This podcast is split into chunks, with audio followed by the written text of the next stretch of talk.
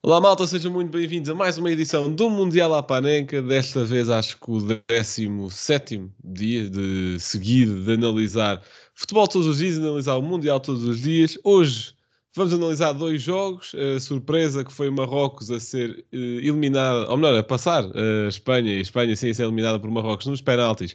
E esse jogo vai-nos ser analisado pelo Ixan, escritor habitual da newsletter, e a vitória muito convincente Portugal frente à Suíça, um esclarecedor 6-1. Vamos analisar eu, o Gil e o Rocha, que estão aqui presentes comigo. Posso começar eh, pelo Gil. Como é que estamos? Análise ao 11 titular e claramente à, grande surpresa do 11, não é? Que tu já estavas aqui a pedir o Ramos há imenso, há imenso tempo.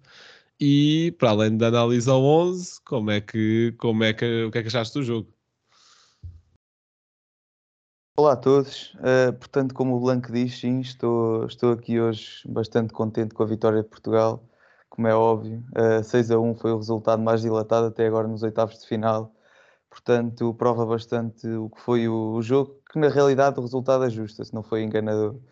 Uh, bem, vou-me começar por levantar. Eu sei que vocês não têm vídeo, portanto não veem, mas eu estarei aqui a pensar em levantar-me e a aplaudir Fernando Santos porque uh, pela primeira vez. Deixou... Não, não, em primeiro lugar, dizer que Gil está a mentir, porque ele nem se levantou. Não, eh, eu estava a pensar em levantar, só que depois lembrei-me que vocês não vão ter acesso aqui ao vídeo. Não vale a pena estar a, a gastar energia com isto, mas, mas, estou a pensar em levantar-me. Uh, e portanto aplaudi Fernando Santos de pé, uh, porque finalmente parece que quebrou o contrato que havia com a Federação e com o Jorge Mendes, que eu falei da última vez sobre o Ronaldo ter de ser, ter de ser titular. Uh, eu aplaudo sinceramente essa decisão. Uh, claro que se, se calhar o homem que o substituiu e que foi, digo já, o homem do jogo para mim, não tivesse feito o jogo que fez, se calhar se tivesse passado mais ao lado do jogo, uh, estaria, estariam, não estaria aqui a dizer isto. Mas uma coisa é certa, estaria sempre a dizer que Fernando Santos fez bem ao colocar Ronaldo no banco pela primeira vez na, na história de Ronaldo no Mundial, uh, com todo o respeito que Ronaldo nos merece uh, e, que, e que eu tenho por ele e que tenho a certeza que todos os portugueses têm, têm, têm pelo Ronaldo. Uh, mas pronto, analisando o 11 inicial, uh, guarda-redes, tudo bem, Diogo Costa, mais uma exibição segura, desta vez sem grande trabalho, mas não, pronto, alguns lançamentos longos habituais dele, com o pé que, que são de imensa qualidade. depois na defesa, acho que, que tiveram todos bastante bem. O Dalot para mim foi o, o melhor na, na, defesa, mais uma vez com, com uma assistência e um jogo muito defensivo, muito sólido a nível defensivo. Uh, os dois centrais também muito bem, com destaque para o Pep, faz aos 39 anos mais um gol uh, e na altura o 2 a 0, importantíssimo. E faz também um jogo seguríssimo defensivamente, como, como nos tem habituado. Ruban Dias igual. o Rafael Reis faz também um gol e um, um jogo positivo. o meio campo Parece-me que o L mais fraco, ainda que tenha feito um bom jogo, foi o William. Vi ali duas ou três vezes que ele tem a bola e não repara nos jogadores que tem atrás e perde a bola e dá uma situação de algum aperto para, para Portugal, mas sempre bem resolvida. Uh, talvez tenha sido o, o, em menor forma, vá digamos assim, mas fez um jogo muito bom também. Os outros dois, Bruno Fernandes e, e o Bernardo, Uh, aliás, e o Otávio, no meio campo, uh, jogaram, jogaram a altíssimo nível. Uh, gostei talvez ainda mais do Otávio, se bem que o Bruno Fernandes faz uma segunda parte também espetacular. e na frente, o, o Bernardo Silva e o, e o João Félix, que para mim, vou já dizer que o João Félix também é dos melhores em campo, faz um jogo completamente apoteótico, se, se posso dizer isso. muito bem em, em condução de bola, em, em passes, em aberturas, uh, em dribles. Uh, e o Bernardo um bocadinho mais discreto, mas também é um, é um bom nível. E depois uh, o ponta de lança que eu já falei, que faz a, a melhor exibição, também não tem muitas, mas faz a melhor exibição por Portugal, com três golos e uma assistência, o homem da partida. Acho que isso é mais ou menos consensual. Um, um grande golo, o primeiro especialmente, importantíssimo logo abrir o marcador. portanto, é, vou ficar por aqui para já. Para já, certo. Um, Rocha, o que é que achaste do 11 titulares e o que é que achaste do jogo em si? Bem, olá a todos. Um, do 11 titular, gostei de praticamente tudo. Uh, e vou fazer esta análise não com base no, no que aconteceu, mas no que achei quando vi o 11. Depois já falo do, do jogo em si. Um, acho que o Cancelo poderia ter sido uh, titular pelo, pelo Rafael Guerreiro, como, como falámos aqui uh, antes, antes deste jogo. Quanto ao meio campo, uh, achei bem sair o Ruba Neves e entrar o William um, e também ter o Otávio de volta ao 11 depois de ter voltado de lesão. Acho que este meio campo acaba por ser ou pelo menos nestes jogos contra seleções como a Suíça e acredito contra Marrocos também será assim. Acredito que o meio campo com William, Bernardo, Otávio e Bruno uh, funciona bastante bem. E depois a frente de ataque, uh, João Félix e, e Gonçalo Ramos. Uh, para mim, o Rafael Leão, o Ronaldo ou André Silva estão na hierarquia superior ao Gonçalo Ramos. Um, o Gonçalo é, é, um, é um avançado completamente diferente de todos estes, estes três. Um, eu acredito que, embora o Fernando Santos tenha dito o contrário, para mim a não titularidade do, do Ronaldo teve a ver com. Acho que o Fernando Santos querer marcar uma certa posição e não propriamente coisas táticas, porque se fossem coisas táticas Uh, o Ronaldo já não teria sido titular em muitos mais jogos um, e, portanto, para mim não teve a ver com isso. E, portanto, não tendo a ver com, com questões táticas, para mim, tanto o André Silva como o Rafael Leão uh, estariam à frente na, na titularidade do, do que o, o Gonçalo Ramos. Uh, isto antes de ver o jogo. Após o jogo, acho que o Gonçalo e, e, ok, isto não é só uh, conclusões após ver o jogo, já se sabiam estas coisas, mas um, ehm, o Gonçalo é um jogador que é, que é um finalizador. Viu-se várias vezes ele a tentar fazer apoios de costas para a baliza, não é bem o seu forte, na minha opinião. Viu-se várias vezes, tanto para o Félix como, como para o Otávio, como para o Bruno Fernandes. Um, há certas coisas que ele ainda tem de limar, e nesse aspecto, a jogar de costas para a baliza. Um, Acho que, por exemplo, o André Silva é superior. Um, a atacar o espaço também não é o seu forte. Nesse aspecto, o Rafael Leão é superior.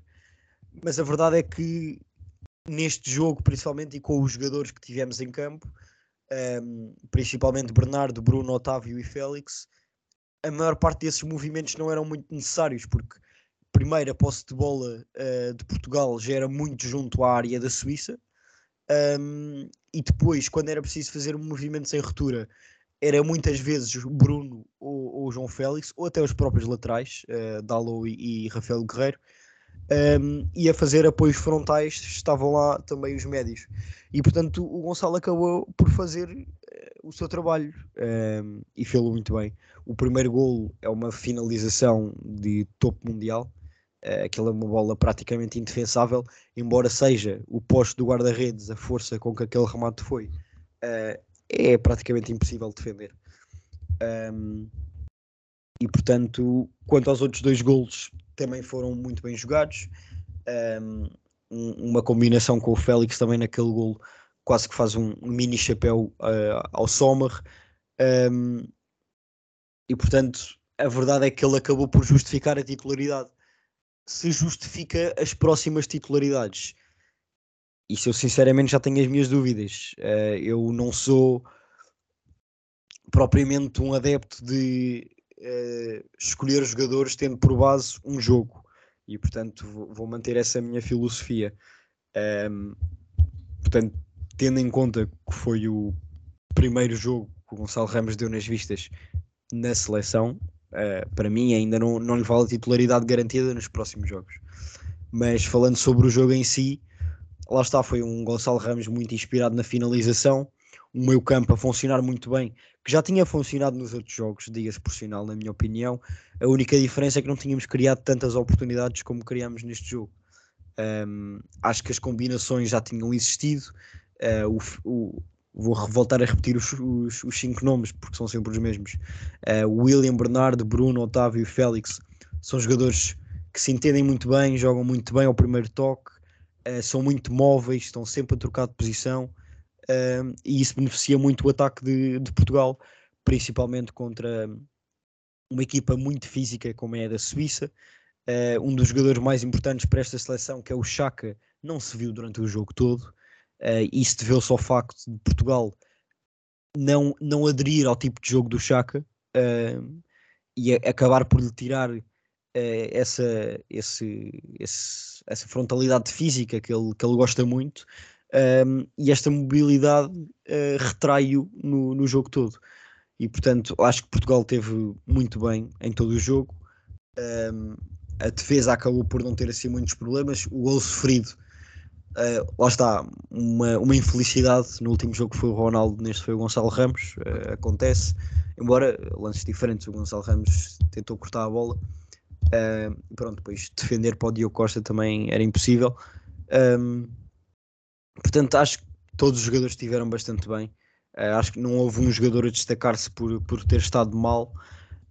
Um, tenho a, minha pena que o Vitinha ainda não tenha sido titular veremos se o vai ser ou não nos próximos jogos, uh, porque acho que, tal como os cinco médios, ou que estão em posição de médios, uh, que eu já nomeei, fazem todas estas coisas uh, de trocas de posição, de jogo a primeiro toque, acho que o Vitinha também é capaz disso e muito mais. Portanto, acho que lhe podemos dar essa, essa oportunidade. Ok pegaste em vários pontos interessantes e também vou falar sobre eles. Começando pelo 11. Assim, à primeira vista, não, não gostei assim muito. Gostei de, de dar ao Ronaldo banco, e lá está, isto não é nenhuma questão de ingratidão, né? e nem estou a pegar na, nas questões extra-campo, na questão do reclamar ser substituído e noutras coisas que, que a mídia às vezes exagera também porque todos os jogadores do mundo não gostam de ser substituídos, mas obviamente também não é normal dizer um treinador está com pressa para tirar de campo, claro que não. Acho que é preciso sempre ir a, encontrar as coisas no meio e não levar as coisas aos extremos, mas nem estou a falar das questões extra de campo, estou a falar do que o Ronaldo, esta época, não tem rendido metade do que tem rendido o Gonçalo Ramos ou o Rafael Leão e o próprio André Silva, com uma época um pouco mais secreta, mas com gols interessantes e importantes na Liga dos Campeões, por exemplo. Portanto, nesse sentido, ponto muito bom. E aliás, nós aqui a dar os 11, só o Gil é que dizia que o Ronaldo não, não ia ser titular na análise que fizemos no uh, sábado, para aí, para, na última análise. E portanto, nesse esse ponto muito positivo. Outros pontos não a titular. Não esperava ver Rafael Guerreiro, jogou bastante bem.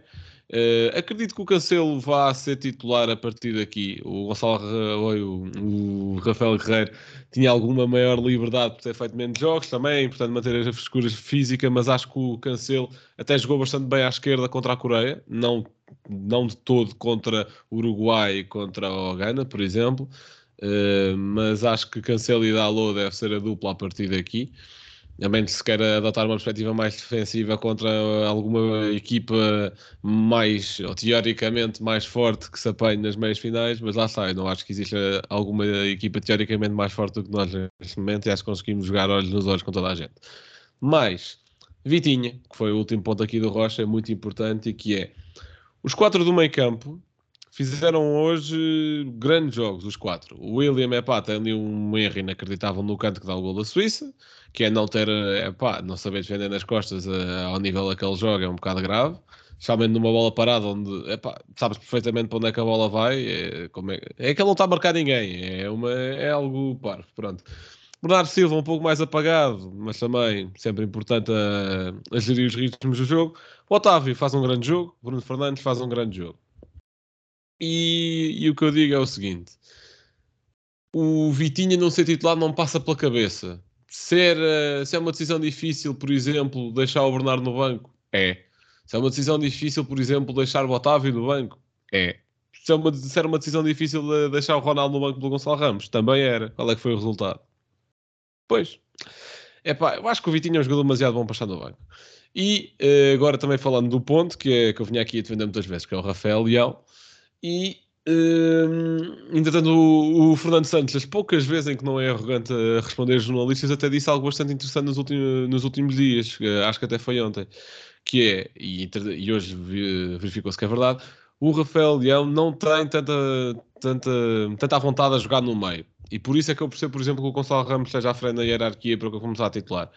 Rafael Leão a jogar no meio, mesmo que seja no tal Lausanne que agora Portugal está a ser e ser um dos dois avançados, não rende nem metade do que rende no Milan. Porque ele gosta é da ala, ele gosta é de ter espaço para, para vir para dentro, que é exatamente assim que ele marca o gol este ano na aula. O, o Fernando Santos diz literalmente: é pá, eu quero que ele esteja no centro, blá blá, ele joga melhor no Milan porque tem mais liberdade à esquerda. Rafael Leão disse mesmo: não, eu jogo melhor à esquerda, só que nesse sistema não, não há bem lugar para a esquerda. Portanto, se calhar Rafael Leão neste Mundial pode ser muito mais útil como um suplente de impacto, visto que o sistema até está a resultar bastante bem para o coletivo.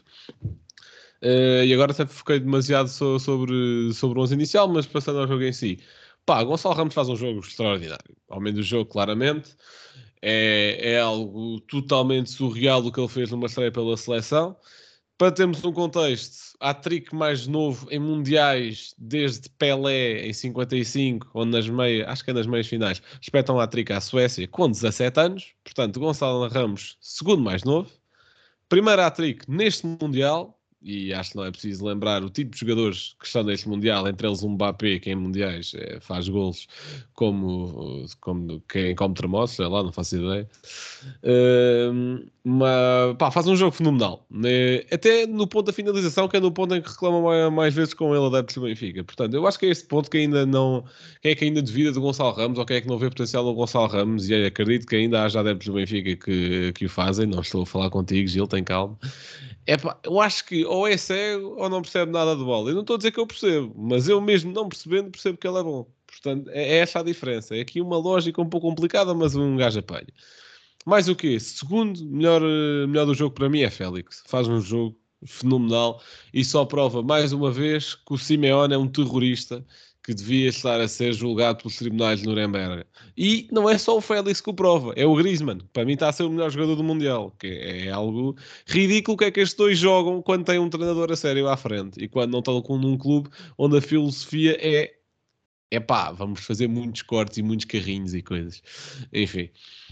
Uh, mais pontos, o Pep muito bem, um extraordinário, um jogo extraordinário. Sabemos que o Pep, quando vem estes momentos importantes, transforma-se completamente. Já a boa campanha do Porto, e há dois anos, acho eu, que chega às quartas da Champions, também fa faz exibições extraordinárias contra as Juventus, por exemplo.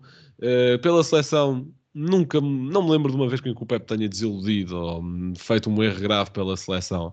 É, e, e também é por isso que ainda é titular aos 39 anos, obviamente. Uh, acho que dos pontos mais fraquinhos de Portugal até foi Ruban Dias. Não, não que Portugal tenha tido assim tanto trabalho com o ataque da Suíça, mas sinto o Ruban Dias um pouco, um pouco menos do que já foi, por exemplo, do que foi no, no Europeu, por exemplo. Não é que o Europeu tenha corrido muito bem a Portugal, mas uh, acho que já foi mais. Não que, seja, não que o nível atual seja problemático. Oh, Blanco, muito... falar. Só, para, só para clarificar, estás a pedir António Silva? Também não foi isso que eu disse. Obviamente que o Ruben Dias tem de ser titular por tudo o que a experiência implica, mas lá está, se eu estou aqui a defender uh, decisões difíceis, mete, aí, mete o Vitinha, mete o Ramos e mete o António Silva contra, contra o Marrocos, why not? Uh, se é para sermos eliminados, seja com estrondo. Mais o quê? Uh, pá, dá luz, excelente jogo, Guerreiro, excelente jogo também. Pá, foi um ótimo jogo, não há nada a dizer. Não lembro de uma, de uma exibição coletiva tão boa de Portugal. Acho que a última foi aquele, aquele famoso 4-0 à Croácia de, para a Liga das Nações, acho que em 2020 ou assim, uh, em que curiosamente o Ronaldo também não joga e que quem é a estrela desse jogo é o Félix não me lembrava de ver uma exibição assim tão boa. E até é bom ver a seleção a jogar a bola, porque de facto, quando se começa com 11 e não com 10, a coisa é fácil. E digo isto com muito respeito a tudo o que o Ronaldo já fez pela seleção. O Ronaldo tem o azar de, quando apanha uma geração dourada no Euro 2004, é demasiado novo. Depois apanha N seleções horríveis, N gerações horríveis, ele a carregar Raul Meireles e Andrés Almeidas por europeus e mundiais fora, a levá-los a tudo o que é grande competição e a marcar bis às Holandas e a tudo o que aparece, a meter a tricks na Suécia para nos levar a mundiais, porque o resto da equipa era horrível. Pá, teve azar nesse sentido porque o, o auge dele e até a própria equipa ganhou o Euro 2016, se formos comparar com o onde estamos agora, não, não é nada especial. E agora que temos uma geração mais equilibrada, que estamos a sonhar com o Mundial como não sonhávamos há, há bastante tempo, desde 2006, se calhar, e nenhum de nós se lembra do hype que foi nessa altura. É, é, agora ele está velho, pronto, está velho e está fora do prime e vê-se até Pá, tipo, para ele ganhar uma, um sprint a um central à Suíça, no gol anulado ele teve partir dois metros à frente, por exemplo, e o central já o ia apanhando. Portanto, é, é, é, pá, é triste não poder ver Ronaldo a ser titular absoluto e a meter hat-tricks na, naquele que vai ser o seu primeiro título mundial, mas é bom que ele já tenha jogado e é bom que seja parte do grupo e é bom ser o ótimo capitão que eu acredito que ele ainda é. Portanto, Rocha e Gil, não sei se tem alguma nota final. Uh, eu tenho uma nota final. Uh, pronto, sem querer monopolizar uh, o tema para o Gonçalo Ramos, era só querer estabelecer aqui um, um verificar umas diferenças entre o estilo de jogo que o Gonçalo Ramos apresenta agora e o de Ronaldo, que pode justificar de certa forma também a sua, a sua troca pelo Ronaldo. É que se repararmos bem, quando o Gonçalo Ramos está em campo, vamos ter entrega a todo momento, vamos ter pressão vamos ter nunca desistido de uma bola e isso é algo que o Ronaldo não pode dar com esta idade. E, na realidade nunca deu. O Ronaldo nunca foi um, um jogador de pressionar extremamente alto, de defender, de ter sempre agressividade, de ir, ir sempre atrás do jogador, nunca o largar. Pronto, o Ronaldo nunca teve estas características, mas a verdade é que vimos que com o Ramos a, a fazer aquela pressão alta levava o resto da seleção a fazer a pressão alta da mesma forma e eu vi pela primeira vez, não só neste Mundial, mas que pela primeira vez nos últimos tempos, a seleção a pressionar alto uma equipa contrária, porque nos últimos jogos o que eu vejo é o Ronaldo está uh, tá sozinho lá, lá à frente contra três, contra o guarda-redes e os dois centrais, uh, corre um bocadinho, manda subir a equipa, ninguém sobe e, e eles saem à vontade. E é, e é isto que eu via no, na seleção no, nos últimos jogos e neste, neste foi totalmente diferente. Vi, Claro que não é só o Gonçalo Ramos, mas, mas o facto de estar lá um jogador que corre e que dá tudo faz os, os restantes quererem também subir e, e apertar, não, não é? Com, com a seleção contrária. Pronto, queria só deixar aqui este ponto que me parece interessante e que acho que é um ponto que o Gonçalo Ramos traz ao jogo de Portugal e que acho que é muito importante, para além dos golos todos e da, e da qualidade que ele tem, acho que isto é um ponto essencial que ele pode trazer à seleção. Certíssimo. Eu já agora só dizer mais uma frase. Uh, eu concordo com, com quem diz que ganhamos sem Ronaldo, uh, mas queria só dizer que acho que também podemos continuar a ganhar com Ronaldo. E ganhamos o título mundial dia 18 de dezembro com Ronaldo. Não estou a dizer, não estou a dizer que seja a titular, mas com Ronaldo sempre e com os 26 que sempre. Portanto, malta, muito obrigado por terem ouvido. Fiquem agora com a análise do Ixan ao Marrocos-Espanha, que também foi uma grande surpresa. E agora dois dias sem Mundial à Panenca, porque só vai haver jogos no Mundial agora na sexta-feira. Muito obrigado por irem acompanhando e até à próxima. Como é que é, pessoal? Sejam bem-vindos a mais uma análise do Mundial à Panenca.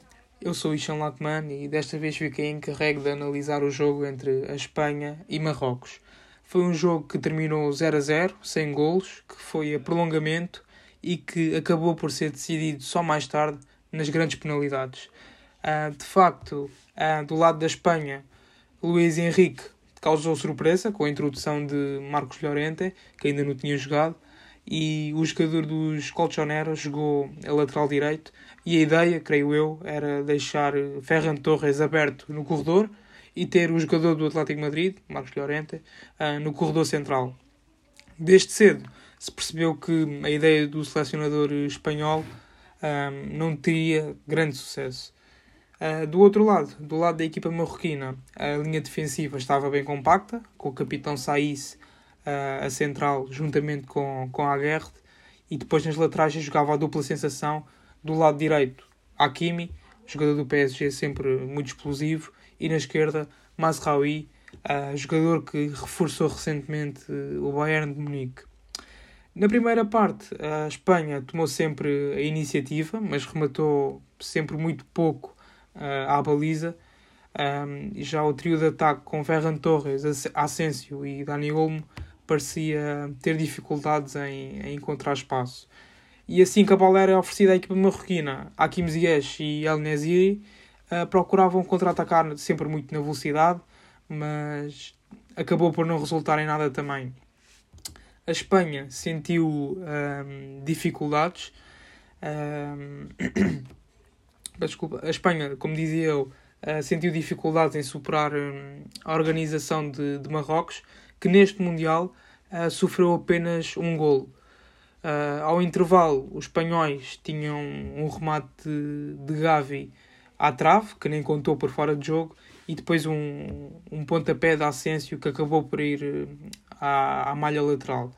Final da primeira parte, com ataques da Espanha, mas uh, a verdade é que foi Marrocos quem rematou mais à baliza, com tentativas de Mazraoui à guerra, muito à base, como eu já tinha referido anteriormente, da construção rápida e, e do contra-ataque. O arranque da segunda parte uh, foi diferente.